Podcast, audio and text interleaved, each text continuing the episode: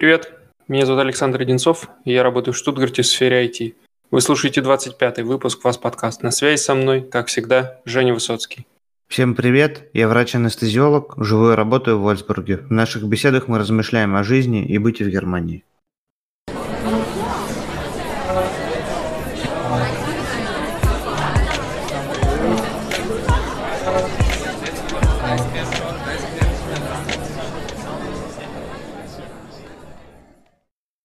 Ну, как говорится, их бенвида, да? Вернулся из отпуска, и снова мы с нашим стандартным составом записываем очередной выпуск. Ну, наверное, стоит сказать пару слов об отпуске, потому что мое мнение и вообще отношение и то, как я себе представлял э, отдых и отпуск на Майорке, немножечко перевернулись с ног на голову. Потому что, как мы уже здесь обсуждали, это такой стереотип, что Майорка такой некий курортный придаток для Германии, а Турция для России, если так можно выразиться, э, довольно грубо, но общий смысл понятен. Так вот, примерно этого я и ожидал. Переполненные пляжи, э, на километры тянущиеся вдоль берега, куча отелей, тоже по берегу. Ну и, в общем, всего этого мы на Майорке не нашли как раз. А нашли мы очень самобытный край, где даже немцы, отдыхающие, стараются говорить по-испански. Ну, наверное, испанский не самый сложный язык. В принципе, если ты ездишь туда регулярно, то можно его и, наверное, и выучить. Мы объездили юг, восток и север. Не были на западе. На западе, может быть, что-то по-другому, но то, где мы были, не, не производит впечатление какого-то курортного региона очень много всяких диких мест. И, в принципе, больше ты видишь местных людей, которые там живут, ну или, может быть, на лето приезжают. Очень много испанцев, э, всех идет своя жизнь. По вечерам пенсионеры выходят, выносят стульчики и сидят, болтают. Все это производит впечатление такого, как будто бы ты в гости приехал. То есть, вот, например, приезжая в Турцию, в какой-нибудь all inclusive, ты чувствуешь себя королем, и что и все тебя обслуживают, и что тебе все должны. Здесь ты как-то немножечко э, притихаешь и спокойно пытаешься влиться в эту жизнь. И от этого лично мне отдых понравился гораздо больше, чем если бы это было наоборот. И тут еще повлияло, наверное, немного объявление Майорки опасным регионом, в связи с чем не очень много было немцев, честно сказать. В первые дни вообще пляжи были полупустые. Ну, к последним выходным, конечно, народу прибавилось, но в любом случае никаких переполнений не было, все было вполне терпимо. Люди могли держать расстояние на пляже между друг другом. Как ни странно, почти все носят маски, как и предписано законом. Но на самом деле это не оказалось такой проблемой, как я ожидал. Жару маску, в принципе, вполне посильно носить. Ну а так в целом отпуск прошел отлично. Давно, давно мы так хорошо не отдыхали. И я думаю, что на Майорку я еще, мы еще не раз вернемся, потому что там еще много чего неизведано и... Дорогие цены там на продукты, так на в кафе поесть, в магазине ну, закупиться. В кафе поесть дешевле, чем в Германии но, как говорится, дороже, чем мы привыкли в России. На троих мы, условно, там какого-то, какую-то паэлью с э, вином, по-моему, на 35 евро. В принципе, такие же цены и, наверное... Нет, что говорите, наверное, подороже это бы стоило. Продукты довольно странные. Есть несколько местных сетей супермаркетов. Там почему-то все выходило сильно дороже. В первый день, когда мы приехали, это был единственный ближайший магазин открытый так поздно, потому что мы приехали в, мы приехали в субботу, и в субботу в 9 вечера тут только там можно было закупиться. И что-то прям как-то совсем дорого. Получилось, по-моему, евро на 80. Хотя, по сути, ничего мы не купили. Вот, а на следующий день мы доехали до Алди, привычного нам. И там, в принципе, цены сравнимые с местными э, в Германии. Ну а жилье и, например, аренда машин сильно подешевели.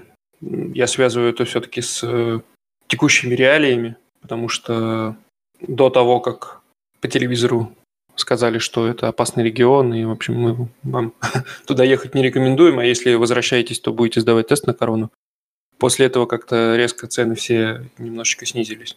Так что в обычное время, я думаю, все это стоило бы чуть-чуть подороже, но в любом случае, э, с учетом того, что перелет туда на троих стоил с багажом всего 200 евро, все равно получается очень бюджетный отдых. Так что, э, Жень, если ты думал, что Майорка это для тех, кто любит полежать на пляже и отели all inclusive, то, в общем, я тебя спешу разубедить. Там есть место и активному отдыху, там очень много чего можно посмотреть. В общем-то, рекомендую тебе тоже туда съездить и самому убедиться. Ну, за время, пока вас не было э, в Германии, здесь одной из основных новостей было ненадлежащее обращение с беженцами в лагерях в Греции. Да, я видел, меня немножечко даже удивило такое точное количество беженцев, которые Германия готова принять. Ровно 1553. Как они к этому числу пришли, интересно? Почему не 1550, например? Или не 1560? Ну, наверное, есть какие-то тому предпосылки. Был очень интересный митинг в их поддержку в Берлине, в котором, на котором разные политические силы по-разному играли, но суть была э, в том, что они показали, что приезжайте, мол, к нам, у нас есть место, и потом какой-то из э, политиков показал э, очередь, ну, была фотография, как он сделал из этого то ли мем, то ли это было показано в какой-то передаче, но он показал вот этот вот транспарант, приезжайте к нам, у нас есть место, а потом э, сфотографирована была очередь э, за, на просмотр э, квартиры для аренды в Берлине. Тем самым напомнил о проблеме то, что в Берлине ежегодно нужно строить на около 5-6 тысяч квартир больше, чем сейчас строится, для того, чтобы в городе при, прекратило, то есть как бы, чтобы в городе, э, чтобы в городе хоть на чуть-чуть э, на шаг назад отступила эта катастрофическая ситуация с недвижимостью, когда найти квартиру просто нереально, и то есть э, он таким образом высмеял политику зеленой партии, которая в большинстве находится в Берлине. Я бы к этому еще добавил фотографию очереди в службу по делам иностранцев, когда тебе нужно э, прийти туда в 5 утра, чтобы хоть каким-то там 10, 20, 30 быть, потому что за ВНЖ очереди огромные, и это не только в Штутгарте, в городах поменьше, там вообще э, термины не всегда за 2-3 месяца можно получить вперед. Но с так другой что... стороны, это разные инстанции, разные э, конъюнктуры у этих групп населения. Одни едут из э, относительного благополучия, как, например, там э, мы с тобой на рабочую миграцию, другие бегут с войны. То есть, как бы понятно, что бюрократия, она в Германии была, есть и будет – и что какие-то группы людей поддерживают, то есть как бы они такие за мир во всем мире, мире пацифисты, другие они э, больше смотрят на реалии, на свое положение и так далее. Но каждый пытается из какой-то ситуации извлечь свою прибыль. То есть это уже э, показано и доказано на всех этих э, протестах и в Америке, и на всех этих группах людей, которые, то есть как-то что-то где-то происходит, кто-то кто-то выбивается в лидеры, кто-то отстает, кто-то в какие-то моменты, э, не успев поймать конъюнктуру, оказывается вообще за бортом. Э, сегодня э, и вчера одна из самых главных новостей это то, что Навальный э, первый пост в соцсетях опубликовал рассказал то, что он может уже без вспомогательных средств э, дышать, и фотография с семьей э, выложена. Ну, э, собственно говоря, слава богу, что все у него хорошо. Э, ну, теперь остается ждать только, какие из этого всего будут сделаны э, обеими сторонами э, выводы э, и какие будут э, для всех последствия. Если это все окончится так же, как со Скрипалями, когда поговорили-поговорили э, и замолкли. Здесь мне больше всего близка позиция Познера, как он это все высказывает. Э, он объясняет, что я не понимаю смысла, какого, как, какой смысл высшему руководству России э, отравить человека, который, то есть, как бы 6-7 лет, сильно много, то есть, как бы палок в колеса не вставлял. Да, был неприятен, но как бы травить его это означает еще больше рыть себе могилу, по сути. Потому что его на Западе, как действительно сказал Познер, его абсолютно никто не знал, Навального. Абсолютно никто не знал. Сейчас уже даже на работе у меня каждый второй э, говорит мне, э, этот Навальный, зачем его так? То есть как бы сейчас он приобрел популярность за рубежом. Даже в клинике Вольсбурга, даже тренер мой по теннису, он спрашивает, что произошло с Навальным там. И я пытаюсь объяснить, э, насколько это возможно. Этот разговор требует немного более э, длительного срока, чем просто пятисекундный обмен двумя предложениями, как здесь привыкли. Может быть, даже бутылки пива или еще чего-то, но, тем не менее, его популярность на Западе, она в действительности вот в связи с этим событием, она очень сильно возросла. И Познер задает несколько вопросов, которые действительно остаются неотвеченными. То есть, если бы хотели убить, то почему не прикончили, то есть как бы в больнице, а почему впустили частный самолет который, из Германии, правительство, которое, по сути, ну, является официально занимает э, такую, ну, это страна НАТО, начнем с того.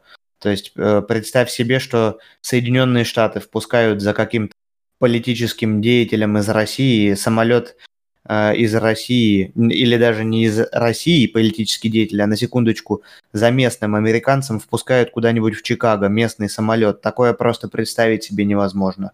И позволяют вывести в клинику, которая э, Шарите обладает уже давным-давно таким, так сказать, аура э, политического, политической инстанции давным-давно уже э, витает над клиникой Шарите в Берлине. Там лечатся шейхи с охраной, там лечатся э, наши ведущие политики. Ельцин там лечился, Лавров, звезды эстрады, такие как Кобзон, Юлия Тимошенко, которую, о которой узнал весь мир, когда она туда попала. Ющенко, если я не ошибаюсь, туда был также перевезен. И, э, если я не ошибаюсь, Баша, Башар Асад, Асад туда был привезен. И э, если э, в какой-то момент он персонально там был по очень не так сказать, ну, безобидной причине, то солдат из э, Сирии возили э, совершенно официально добровольческие миссии э, в Шарите лечиться, то есть как бы с огнестрельными, с контузиями и так далее.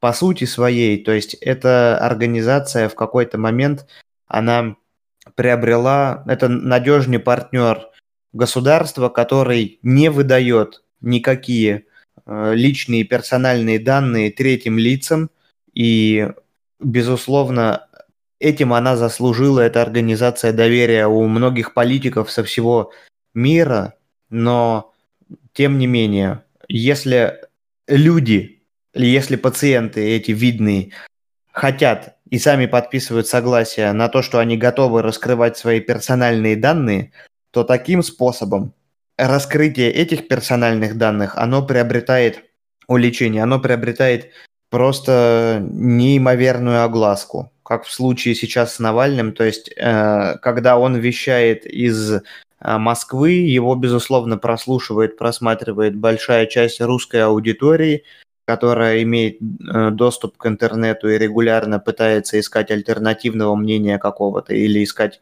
каких-то улучшений в стране.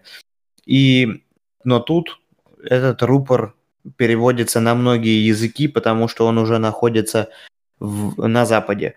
Безусловно, как, как заметил э, Познер, э, он, э, Навальный, Западу абсолютно не нужен, и о нем забудут моментально, то есть, но Запад в этом случае извлекает свои очень какие-то выгоды из этой ситуации и извлечет их, безусловно. И поэтому это вот такая вот ситуация, в которую угодили все замешанные стороны. Слава богу, что человек жив, самое главное, что, надеюсь, у него не останется серьезных последствий для его здоровья. Но наше правительство могло бы среагировать, немножечко подыграть, немножко актерского мастерства включить, э, синициировать э, расследование, за э, найти людей действительно, которые там э, региональные искали повода отомстить Навальному, скорее всего, за все его какие-то расследования и так далее. Но почему-то наше правительство таким макаром не среагировало, и этот вопрос, то есть он повисает в воздухе, а как говорится, если, то есть, все тебе во дворе пальцем тычут и говорят, ты виноват, там, ты там украл яблоки э, из сада там тети Вали, то в конце концов, если ты ничего не отвечаешь и молча просто смотришь в разные стороны и никакой реакции нет, то все так и будут думать, что ты виноват.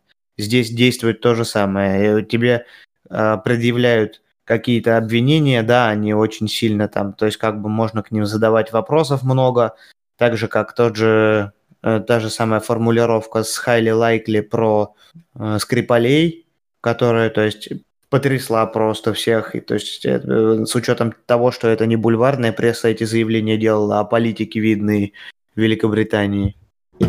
Вот. Так что это действительно, действительно такой странный какой-то, действительно странное событие, которое произошло, но оно произошло уже кому-то уже надоело эти э, новости слушать про Навального, кто-то все еще с удовольствием за ними следит. Ну, посмотрим, что из этого выйдет, вернется ли Навальный вообще в Россию или побоится. Возможно, его репутация немножечко уже в России с, с этой точки зрения подмочена, потому что, то есть, люди, э, многие будут думать, что ого-го, у него проблемы со здоровьем начались, и его повезли на лечение в Шарите, обычного человека так не повезут и так далее. То есть он, он же за Россию топит, он топит за все вот эти вот улучшения там в стране, а лечиться э, ездит на частном самолете в Германию. С точки зрения здоровья это, безусловно, правильный ход, потому что там не имеет никакого на тебя воздействия силы извне, э, административные, но политически это оставляет осадок такой. Это для, для многих, я думаю, не, не для всех, но для многих это оставит какой-то осадок. Ну вот, собственно говоря, наверное, и э, все на этой э, неделе с новостями. Достаточно довольно поговорили много на, эту, на эти темы. Сегодня мы хотели бы обсудить такой аспект, как транспорт в стране. Э, эта тема навеяна была нам предыдущим подкастом с Катей, которая живет с недавних пор в Нью-Йорке. И я еще раз посмотрел на всякий случай, что же такое транспорт в Америке, и в действительности – между городами это действительно, то есть, кроме как на машине, там по сути своей нету особо большого количества опций в передвижении. Страна довольно-таки большая, довольно развиты дороги для автомобилей. И я так понял, с железными дорогами напряг, можно еще летать на самолетах, почему нет. Но в целом, то есть если ты где-то не в самом сердце Нью-Йорка, где вот, как Катя рассказала про Манхэттен, где на машину нету абсолютно никакого места, то, в принципе, машина – это неотъемлемая часть твоего быта. Без нее практически как без рук. Мы уже обсуждали автомобильный транспорт здесь. Что же касается все-таки альтернативы э, владельцам, авто, автолюбителям, какая она есть. Ну, здесь надо разделить эту тему на две больших части, наверное. На общественный транспорт в пределах городов, который ежедневно возит людей от дома до работы и является, по сути, ну, наверное, самым главным и самым основным для человека в повседневной рутине. и междугородний транспорт, который осуществляет связь людей между городами. Вот. Что хотелось бы сказать про транспорт в городах? Ну, здесь начинается все с философии. В этой всей системе все вертится вокруг человека. И так как человеку нужно больше комфорта, и он должен оставаться здоровым, то сейчас последнее время, последнее время, я так полагаю, говор, говорить нужно о периоде лет в 20, очень большое значение уделяется экологичности. И поэтому в городах вот ты идешь по улицам, и все сделано в основном, все города настроены на пешехода и на велосипедиста по сути своей. То есть это чувствуется в планировании городов.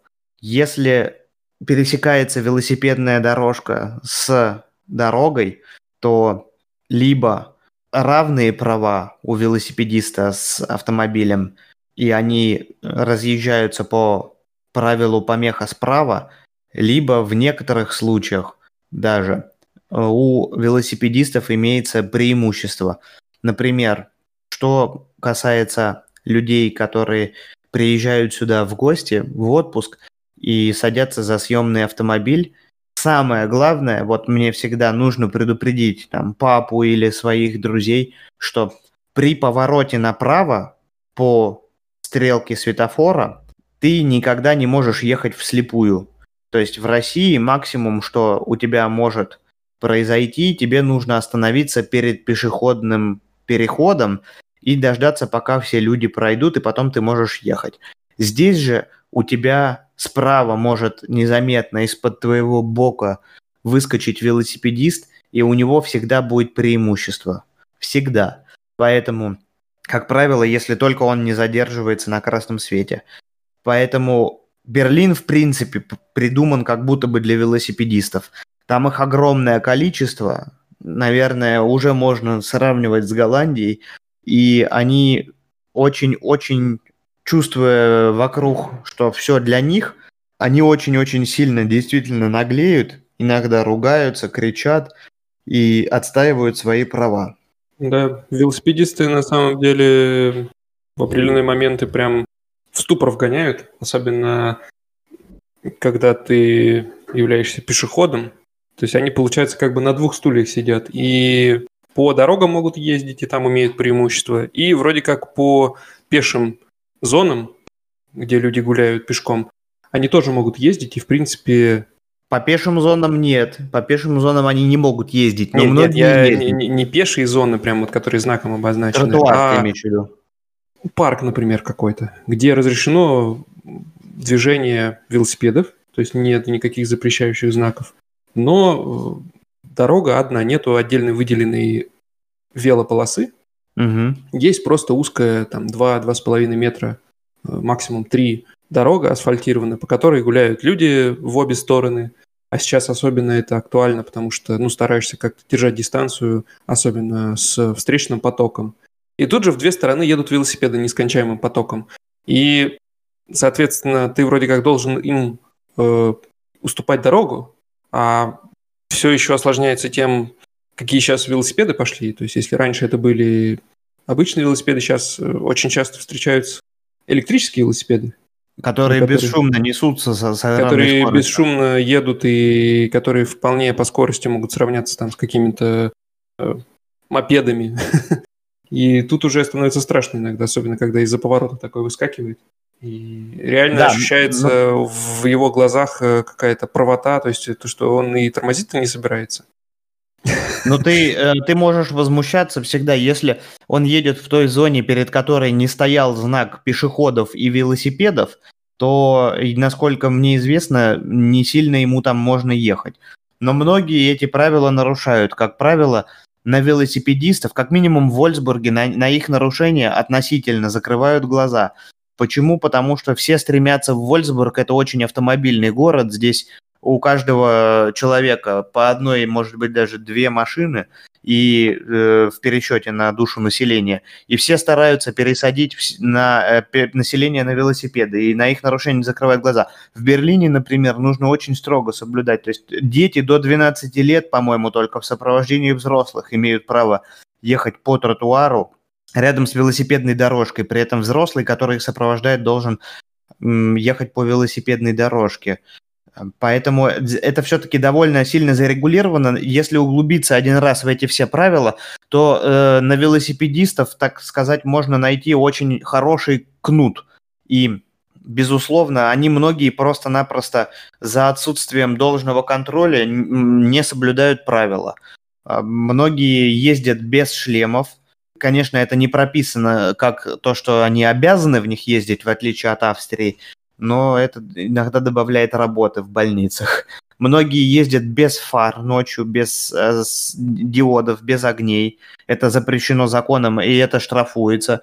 Многие ездят, извините меня, подвыпив, за что вообще э, могут лишить автомобильных прав и назначить даже пункт, если ты пьяный на велосипеде едешь.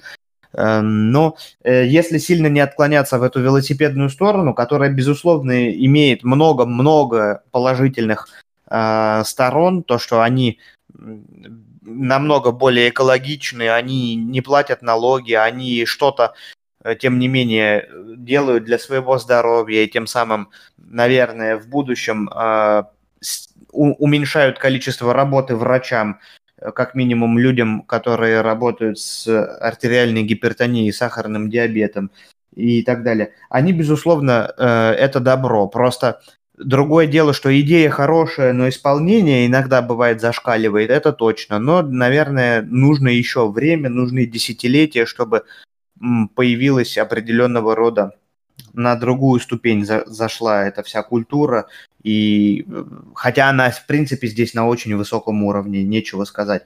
Что хочется отметить, Почему их так много, велосипедистов? Не потому, что здесь климат особенный какой-то. Климат здесь дождь, например, в Вольсбурге и в Берлине э, очень, так сказать, часто, не, нередкое явление. И погодные условия не всегда очень хорошие, но для велосипедиста все условия есть еще с той точки зрения, что любой велосипедист может взять свой велосипед и транспортировать его в автобусе, в поезде, и э, для этого есть специальные места в общественном транспорте. Более того, если велосипед большой, то, то за, него, ему, за него нужно платить дополнительно, так как сказать, э, билет оплачивать. Но есть другой вариант. Вы можете взять складной велосипед, и тогда о, взять его в руку, он не занимает места, и его можно транспортировать бесплатно. Ну, в автобусе, насколько я знаю, по крайней мере у нас, э, велосипеды брать нельзя. В Берлине можно. У нас какой-то прям велосипедный выпуск получается. Наверное, стоит перейти уже к другим видам общественного транспорта, которые здесь есть. Ну и начать стоит, наверное, с привычных нам всем автобусов. Мне кажется, это, те, это тот транспорт, который распространен вот прям вообще везде, по всей Германии. Неважно, какой город, деревня, там в качестве общественного городского транспорта будут использоваться автобусы. Я помню, во время моего первого приезда в Германию, в город Эрланген, я удивлялся, как эти автобусы там проезжают по улочкам старого города. То есть огромный такой вот автобус, который большие полноценные автобусы, то есть это не микро а какие-то маршрутки, а большие автобусы по узким улочкам с заставленными припаркованными машинами поворачивают, разворачиваются. Это, конечно, все прям миллиметраж. Но, да, это тот транспорт, который есть везде, и он довольно удобный, потому что весь общественный транспорт ездит по расписанию, и, конечно, есть отклонения, бывают опоздания, но в целом ты можешь рассчитывать, что придя на остановку в 53 минуты, ты примерно в 53 минуты с нее и уедешь. То есть можно рассчитывать свой маршрут, э, можно посчитать, во сколько ты приедешь на место своего назначения, в зависимости от того, во сколько ты выйдешь.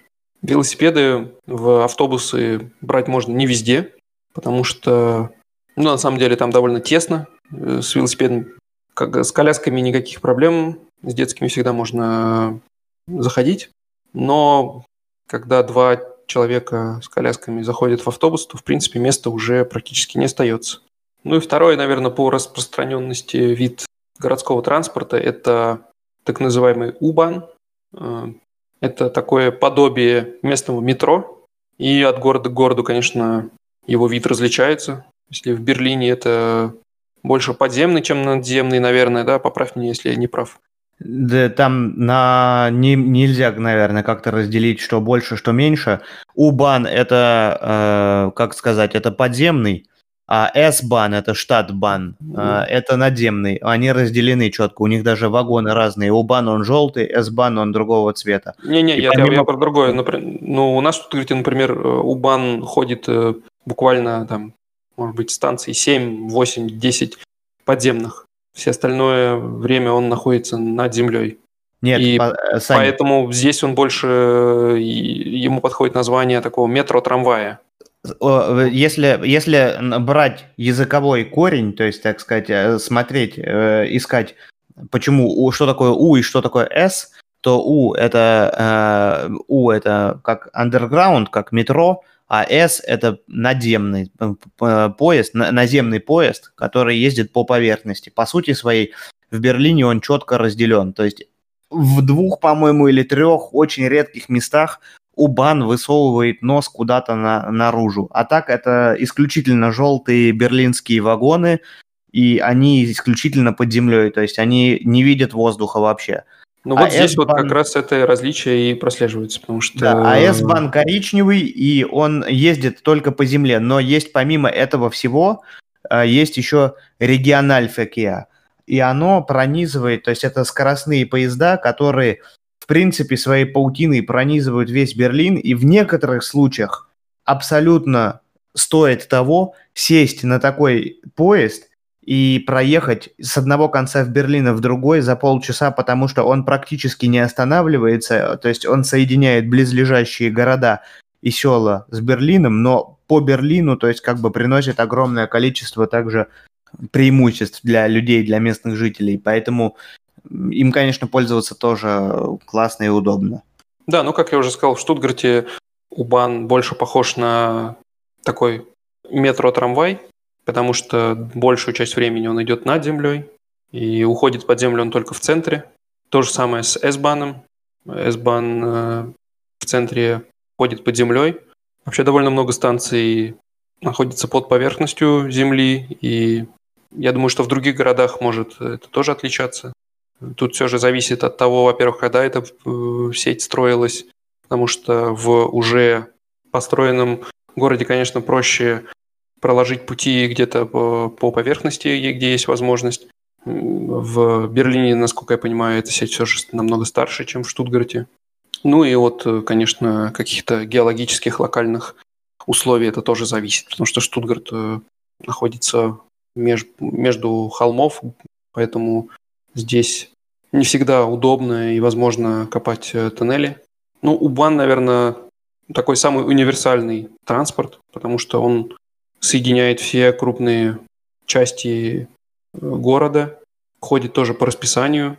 Обычно раз в 10 минут ходит он, ну, у нас, по крайней мере. В Берлине, я думаю, что есть и какие-то маршруты чаще, какие-то реже. Тут все очень зависит от э, времени. Есть расписание, и в зависимости от этого расписания частота и даже количество вагонов может различаться в течение дня и в течение недели. А S-бан, наверное, если провести аналогию, можно сравнить с недавно открывшимися в Москве э, московскими центральными диаметрами. Мне кажется, это прям э, чуть ли не под копирку взяли с, как раз с немецкой системы S-банов, когда поезда проходят через, э, даже не знаю, как, какой аналог слова «область» здесь можно применить. Ну, скажем так, проходит через близлежащие города и села Э, через э, центральный крупный город и э, проходит дальше в глубь региона, то есть, по сути, вот пронизывая город и окружающую его область. У S-бана остановок на пути следования меньше, и в связи с этим часто бывает такое, что люди, живущие около станции S-бана где-то за городом, могут добраться до центра быстрее, чем люди, живущие, по сути, ближе к центру, но добирающиеся на У-бане. Потому что любой S-бан проходит через центральный вокзал, а это практически всегда самый центр города. Но тут стоит учитывать, что ночью этот S-бан может ходить и раз в час, в связи с чем не всегда можно беспроблемно добраться до центра или, наоборот, домой. В целом, сеть У-бана и S-бана в Германии э, чем-то напоминает э, сеть метро и электричек в Москве. В других регионах в России я не жил, поэтому мне сложно судить. Может быть, где-то тоже также развит этот вид транспорта, но вот с Москвой сравнение, мне кажется, здесь уместно. И, в принципе, вот эти московские центральные диаметры – это прямая копирка с немецкого S-бана. Ну и в целом расстояния довольно небольшие между городами э, и, и деревнями в Германии, а также развитость всех видов транспорта позволяет, э, живя где-то в пригороде, в ближнем или дальнем, э, без проблем каждый день ездить на работу в центр э, крупного города, рядом с которым проживаешь. Поэтому, да, много, многие стремятся уехать из города, потому что и жилье дороже, и ну, разные причины есть. Кому-то воздух не нравится. Вот, ну, стоит, наверное, сказать пару слов теперь про то, как за этот транспорт вообще, в принципе, платить и сколько он стоит. Любой, кто приезжал в Европу как турист, обращал внимание, что во многих э, странах и городах отсутствуют турникеты, то есть входной контроль в общественном транспорте. Я знаю так в Чехии, в Германии, в Швейцарии также. Так что это здесь Германия не одинока э, в этом вопросе. Так что да, входного контроля здесь нет, но зато имеется э, контроль уже постфактум э, в, внутри транспорта. И отсутствие этого входного контроля компенсируется довольно высокими штрафами. Штрафы, по-моему, похожие для всей Германии. Э, у нас он равен э, двойной стоимости билета, либо мини- минимум 60 евро. По-моему, в Берлине, когда я был, там то же самое было. 90 евро штраф. 90, а, ну, значит, чуть-чуть больше. Но в любом случае порядок примерно одинаков. Это довольно высокий штраф. Но это не мешает довольно значительной части людей ездить без билета. Э, в Германии таких людей называют шварцфарер, то, что по-русски называется ездить зайцем. В свое время я читал несколько статей на этот счет немецких, и действительно для многих людей цена на транспорт кажется слишком высокой, и поэтому они ездят, в общем-то, без билета. Такое встречается. Понятное дело, бывают э, какие-то единичные случаи, когда кто-то там не успел купить или забыл, или еще что-то, но есть люди, которые на самом деле делают это регулярно. И в последнее время также приобретает популярность так называемый App Schwarzfahrer. То есть это те люди, которые ездят без билета, но всегда держат на готове приложение Deutsche Bahn или какого-то местного перевозчика, которое позволяет купить билет онлайн. И, честно признаться, я сам некоторое время ездил э, таким способом, как только, когда только переехал, и возможности купить абонемент не было еще, когда только вставал на ноги здесь. И, в общем-то, в целом довольно эффективный способ. Э, не будем, конечно, говорить, э, не будем останавливаться на этической стороне вопроса, что ездить без билета плохо. Ты пропагандист безбилетного проезда. Но э, в целом этот способ э, работает, но до определенного момента. Понятное дело, что всегда найдется момент, когда интернет не будет работать, когда поезд заедет в туннель, когда на возникнут проблемы с оплатой картой. И, в общем-то, у меня за порядка трех месяцев такой езды один раз произошел случай, когда мне не удалось вовремя купить билеты, и я встретил контролеров. Честно заплатил штраф 60 евро, как раз стоимость месячного абонемента у нас здесь на общественный транспорт. Но уже давно у меня абонемент, который мне оплачивает работа, который позволяет мне в том числе и вместе с семьей перемещаться бесплатно по, по городу. Вот, ну, про зоны, наверное, стоит тебе, Женя, рассказать, потому что это больше распространено в Берлине. У нас все-таки весь Штутгарт – это одна единая зона, и билет по зонам нужно приобретать, билет на несколько зон нужно приобретать, когда ты уже выезжаешь куда-то за пределы, в, в регион. А в Берлине, да по-моему, э, различаются по зонам билеты, и стоимость тоже Я так понимаю, что это вообще исключительно берлинская фишка, и вряд ли есть такое разделение в других городах, если где-то, может, есть кто-то меня поправит, но там... В Мюнхене, э... в Мюнхене тоже есть, и там довольно значительно они отличаются. Там зоны примерно по 3-4 станции. То есть там очень гранулированно это все разделено. В Берлине, видимо, тогда, значит, э, попроще, чем в Мюнхене. Берлин делится на зоны А, Б, С, причем разницу между А, Б, она, скорее всего, такая, что для стоимости проезда она вообще не сказывается. То есть у тебя тикет, по сути своей, ты к автомату, когда подходишь, покупаешь либо на зону А, Б, он будет стоить дешевле, там, скажем, 2,60, а если зона АБЦ, то он будет стоить 3, по-моему, 20. И АБЦ, она включает в себя не только окраину города, но еще так называемый шпек-гуртель, то есть это близлежащая к городу агломерация. Такие э, города, как э, Потсдам, там такие, то есть как бы близлежащие поселения какие-то, они вот включены. И в принципе даже с этим АБЦ-тикетом можно ехать в относительно даже далекие поселения Бранденбурга. Эм, это довольно-таки штука полезная, но тикет ограничен по длительности 120 минут, и как только он истек, то придется покупать новый. Ну, как правило, этого хватает, чтобы доехать в один конец. Кстати, если вдруг вам захотелось купить на какой-то определенной станции билет центре города, проехать до какого-нибудь пункта Б и вернуться из пункта Б назад, то это уже считается как безбилетный проезд. То есть по одному тикету можно ехать только в один конец, в обратный уже нельзя. То есть нужно покупать новый, несмотря на то, что время может быть еще даже этого тикета действительно, э, и еще им можно было бы пользоваться. То есть продолжать движение в выбранном первом направлении можно, но назад возвращаться уже нельзя, нужен еще один тикет. Не знаю, кто соблюдает это, но если попасться на очень э, дотошного проверяющего человека, то можно оказаться в неловкой ситуации. Да. Ну, в принципе, контролеры здесь э, довольно непоколебимы, так можно сказать. И никаких разговоров с ними вести, в принципе, невозможно. То есть, вспоминая там Москву, Подмосковье, когда ты ездишь на электричке, и с контролером всегда можно там поговорить, уж по крайней мере там на месте купить билет или выйти на станции, может быть, даже без штрафа. Короче, всегда можно договориться. Здесь э, такой не прокатит ни, в, ни при каких обстоятельствах. То есть, если у тебя на момент, э, когда к тебе подходит контролер, нету действующего билета, неважно, забыл ты его, или, может быть, он истек у тебя.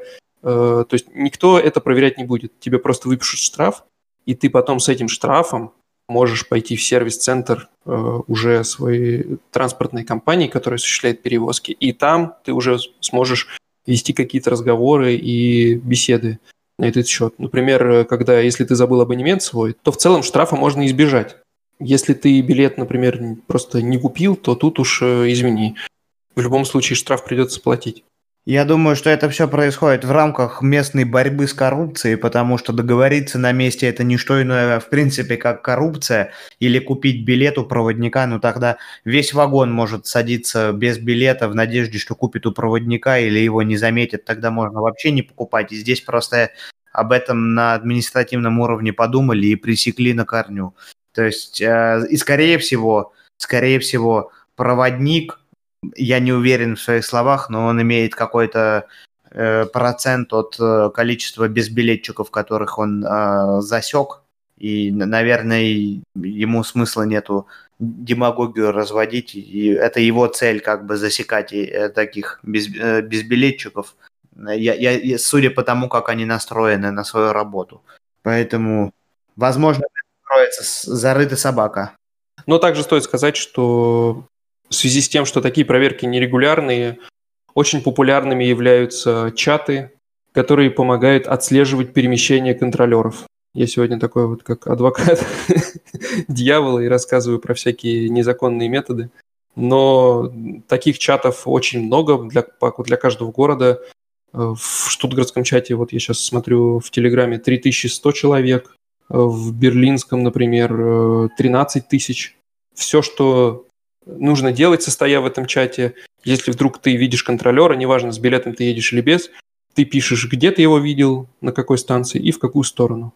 Э, и, соответственно, люди, двигающиеся в том же направлении или, например, ожидающие этого же маршрута, могут в дальнейшем ориентироваться на это и э, уже дальше смотреть, покупать билет или пытаться проехать без билета.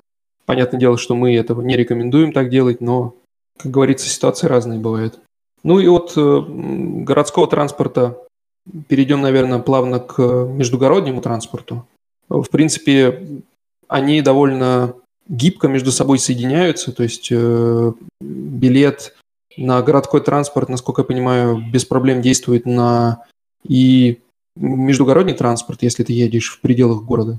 Как, например, как ты описал, что если ты из Потсдама едешь в Берлин э, на S-бане или на региональбане, вроде бы цена не будет отличаться. Правильно я понимаю? города агломерации по сути своей, если э, город э, большой не отделен зонами от э, своего шпекгуртеля, они, в принципе, это относится к внутри э, городскому транспорту, просто чуть-чуть выскакивают эти поезда за пределы. И, например, во Франкфурте они тоже есть эти Майнц, Висбаден и так далее, они там сообщаются друг с дружкой. Это называется все одним словом на феке, то есть близлежащее э, транспортное сообщение. А есть междугородний транспорт в полном смысле этого слова, э, а именно это поезда дальнего следования. К ним относятся знаменитые, э, по-немецки их называют ИЦЕ, по-русски или по-английски, наверное, ICE, как лед, потому что это такая аббревиатура, она очень красиво звучит. И есть, конечно же, еще поезда более устаревшие ИЦ, InterCity. А, InterCity Express это ICE, а, и InterCity просто это, э, то есть э, чуть-чуть он помедленнее едет, но этой разницы сильно, наверное, не заметишь. Поезда едут на огромных скоростях, эти сравнения этих э, составов можно посмотреть на сайте Deutsche Bahn. Некоторые имеют возможность разгоняться аж до 300 км в час. Наверное, они этого не делают в реальной жизни, но возможность есть. Ну, например, ну, 220 едут, и, в принципе, это нормальная скорость. Да, вот этот поезд Берлин-Вольсбург, на котором, э, точнее, это поезд Берлин-Дюссельдорф, но он в Вольсбурге останавливается. Он до Вольсбурга доезжает за 220 километров в некоторых случаях за 54 минуты даже доезжает без остановки в Штендале, если. А если останавливается, то час 15 он едет. Но это все равно, это, это то, что обеспечивает людям вот эту самую возможность жить в Берлине и работать в Вольсбурге. Конечно, жизнь от этого не становится сахарной, все равно они проводят в пути два часа туда, два часа обратно, потому что потому там нужно еще до вокзала добраться, и от вокзала в Вольсбурге нужно еще добираться. Но, тем не менее, некоторые так вот любят делать. Э, так называемые люди, э, по-немецки их называют пендлеры, э, потому что глагол есть пендель, как маятник, туда-сюда насаться. Э, поэтому, безусловно, вот этот вот э, вид транспорта, он, во-первых, а, очень комфортный, б, очень быстрый, там есть э, всякие снеки, напитки и полноценный ресторан во многих на борту. Э, где-то есть даже Wi-Fi сейчас появляется, хотя три года назад я думаю, что это было скорее исключением, чем правилом. Э, но есть одно большое но. Вся страна, она очень сильно много шутит по поводу Deutsche Bahn. Deutsche Bahn постоянно куда-либо опаздывает. Эти опоздания, они бывают нерелевантные, бывают э, 7-10 минут, а бывают, конечно, час и два. Но с учетом того, что в стороне все очень сильно по расписанию происходит, то любое опоздание на 7 или 10 минут, оно может быть чреватым. Я расскажу свою историю. Я ездил в Бад Фридрихсхаль на собеседование, это город около Штутгарта, и возвращался э, потом через Фульду э, назад в Берлин. и в городе, э, и мой э, региональ э, опоздал. Опоздал на 10 минут, а моя пересадка в Фульде в 2 часа ночи, она длиться должна была около 7 минут.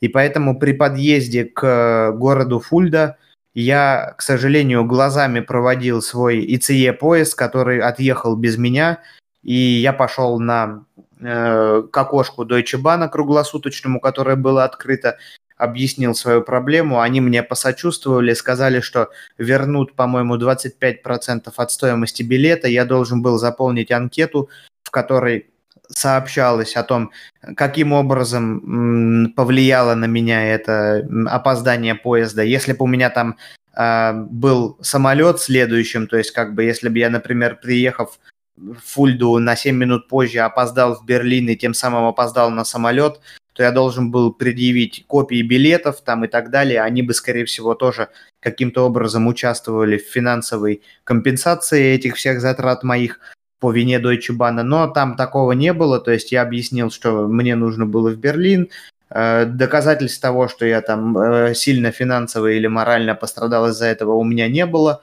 и поэтому мне вернули 25% стоимости билета. Тоже приятно было, что я, как я пострадал взамен, я просто провел, по-моему, три часа на довольно-таки, я был очень не по погоде одет, на холодном вокзале Фульды мне пришлось ходить, гулять по улицам, чтобы хоть как-то согреться. Кофе какой-то купил у арабов там. Ну, приятного было мало, но зато есть что вспомнить. Вот это вот, собственно говоря, то, почему ругают те э, вот, это вот, сам, вот эту самую организацию Deutsche Bahn. Альтернатив, по сути, ей, наверное, не так уж и много есть э, вот эти самые знаменитые фликсбусы, они намного дешевле. Кстати, Deutsche Bahn это очень недешевое удовольствие. Это очень недешевое удовольствие. Я, по-моему, смотрел э, Берлин-Мюнхен поезд стоит столько же, сколько Берлин-Мюнхен самолет. Э, да, да, Deutsche Bahn вообще, в принципе, иногда поражает своей какой-то наглостью. И, честно сказать, когда вернули 25% от стоимости билета, это, ну, довольно смешно звучит, хотя ты, по сути, не успел на свой поезд. И у меня тоже, конечно, была ситуация с Deutsche Bahn. Это тоже было в наш первый приезд э, в Германию. Это был, по-моему, третий или четвертый день э, нашей жизни здесь. И мы уже э, поразились точности, как все по расписанию здесь ходит, и какой хороший Deutsche Bahn, и почему его все ругают. Для нас это было довольно удивительно. И тут мы в какой-то день возвращались из э, Нюрнберга в Эрланген, и у нас была одна пересадка э, по дороге. Это вообще довольно популярное направление, вот это вот все э, агломерация Нюрнберг, Фюрт, Эрланген, может быть, дальше даже Бамберг. И поезд был прям переполнен, то есть он был, очень много людей стояло. Э, мы доехали до Фюрта, вышли практически весь поезд. И после этого через э, там, 10-15 минут мы должны были сесть на S-Bahn и доехать уже до нашего пункта назначения. Там ехать, в принципе, минут 15 оставалось. Но внезапно на табло мы увидели, что все следующие э, поезда просто отменяются. Отменяются, отменяются, отменяются, и, в принципе, никаких альтернатив нет. И в тот момент э, все заволновались, как же так, что же делать вся эта толпа двинулась к выходу из вокзала, и все стояли, и, судя по разговорам, все думали, да, сейчас должен, сейчас Deutsche Bahn должен прислать э, эрзацбус, то есть э, автобус э, на замену. Все стояли, стояли, стояли, ждали, ждали, ждали, но, но никакой автобус не приезжал. Начался дождь, и, в общем-то, приятного было мало. Я краем уха услышал, что кто-то собирается заказывать такси, сел на хвост к этому человеку. В общем, потом мы разговорились. Ему тоже нужно было ехать в Ирланген. Как оказалось, в таких ситуациях э, Deutsche Bahn действительно возвращает стоимость э, такси, но только в случае, если ты едешь от вокзала и до вокзала. В этом случае, по-моему, полную стоимость такси ты можешь вернуть, впоследствии отправив э, счет, оплаченный почтой в Deutsche Bahn. Так что мы бесплатно доехали в тот момент на такси, но осадочек, как говорится, остался. А по поводу альтернатив, мне кажется, тут здесь немного получше, чем в России с этим. Как минимум здесь есть э, с недавних пор Flixtrain, Это поезда от компании Flixbus, известной. Потому что в России, насколько я понимаю, по, по рельсам ездит только РЖД и все. Никаких других альтернатив точно нет. Здесь э, вот появилась первая альтернатива. Может быть, еще какие-то есть, но я не слышал о других. Они используют, вот, соответственно, вокзалы и всю инфраструктуру Deutsche Bahn, э, но при этом э, цены на билеты у них просто смешные по сравнению с Deutsche Bahn. Я ездил, я пользовался ими два раза, когда ездил во Франкфурт в российское посольство, когда оформлял документы на дочку. Deutsche Bahn такой билет стоил бы мне в районе 40 евро. С помощью Flixtrain я доехал за 5 ты не ослышался, действительно билет э, Штутгарт-Франкфурт стоил 5, э, по-моему, 5,99. Вполне комфортные поезда.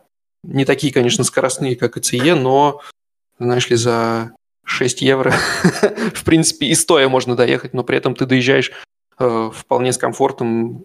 Как по мне, комфорт даже повыше, чем в Deutsche Bahn, потому что и народу поменьше, и, и кресло поудобнее. Но поезда старые, то есть поезда старые, это видно.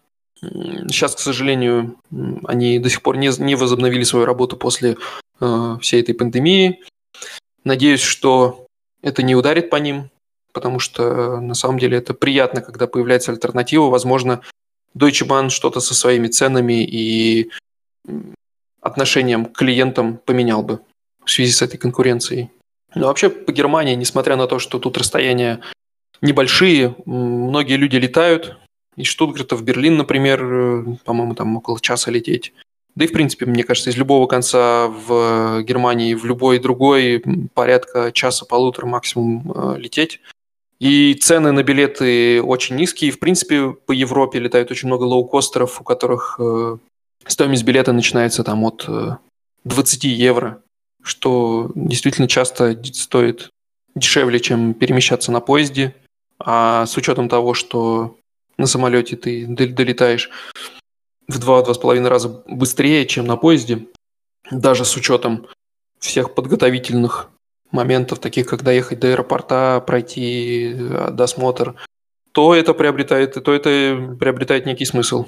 По-моему, ты преувеличиваешь немного, два с половиной раза быстрее. В Берлине до аэропорта доехать э, у среднестатистического гражданина час – при этом тебе нужно быть за час до регистрации. То есть ты пока пройдешь все контроли на борт, то есть ты час проводишь еще в аэропорту. Это же время в пути и час в перелете до Мюнхена. Это три часа. И потом тебе нужно покинуть еще Мюнхенский аэропорт. Это еще, ну пусть не час, пусть 40 минут. Итого 3 часа 40 минут, а поезд идет 4 часа. Ну, тут, конечно, многое зависит от того, к чему ты ближе находишься, потому что вокзал-то тоже, в принципе, надо доехать.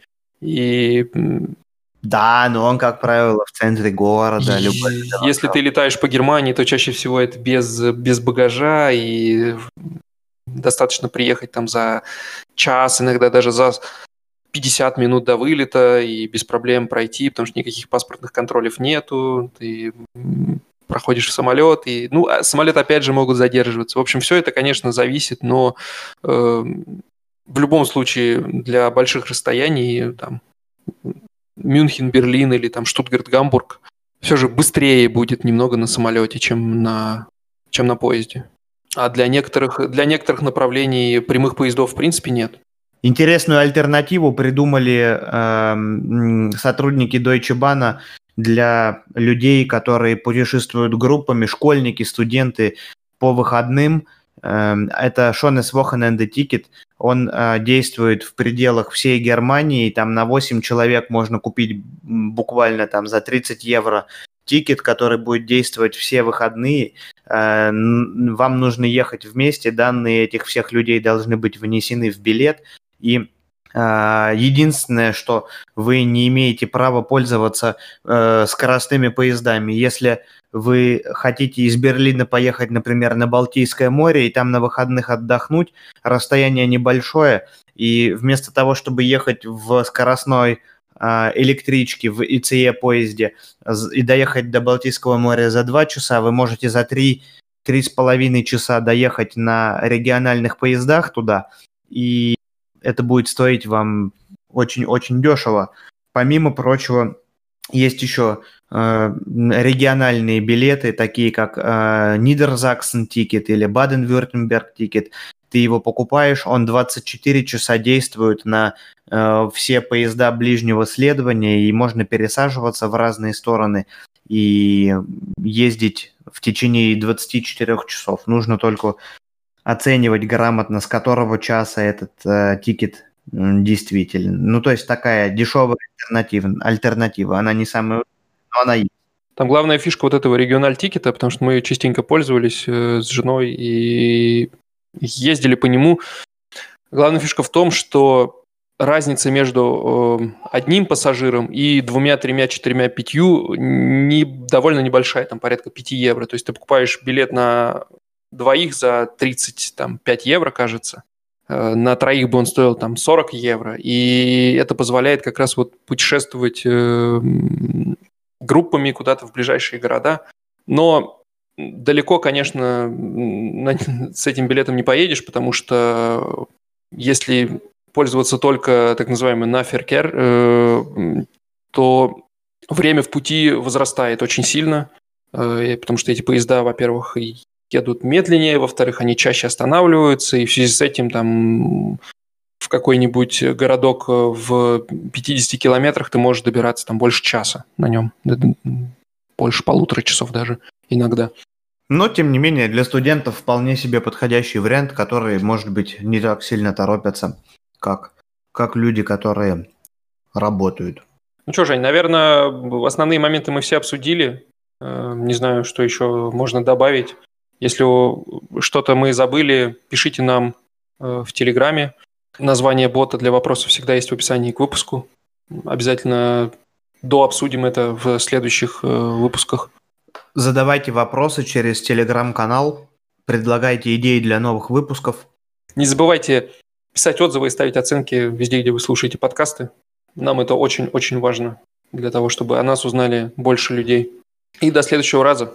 Всем пока. До новых встреч. До свидания.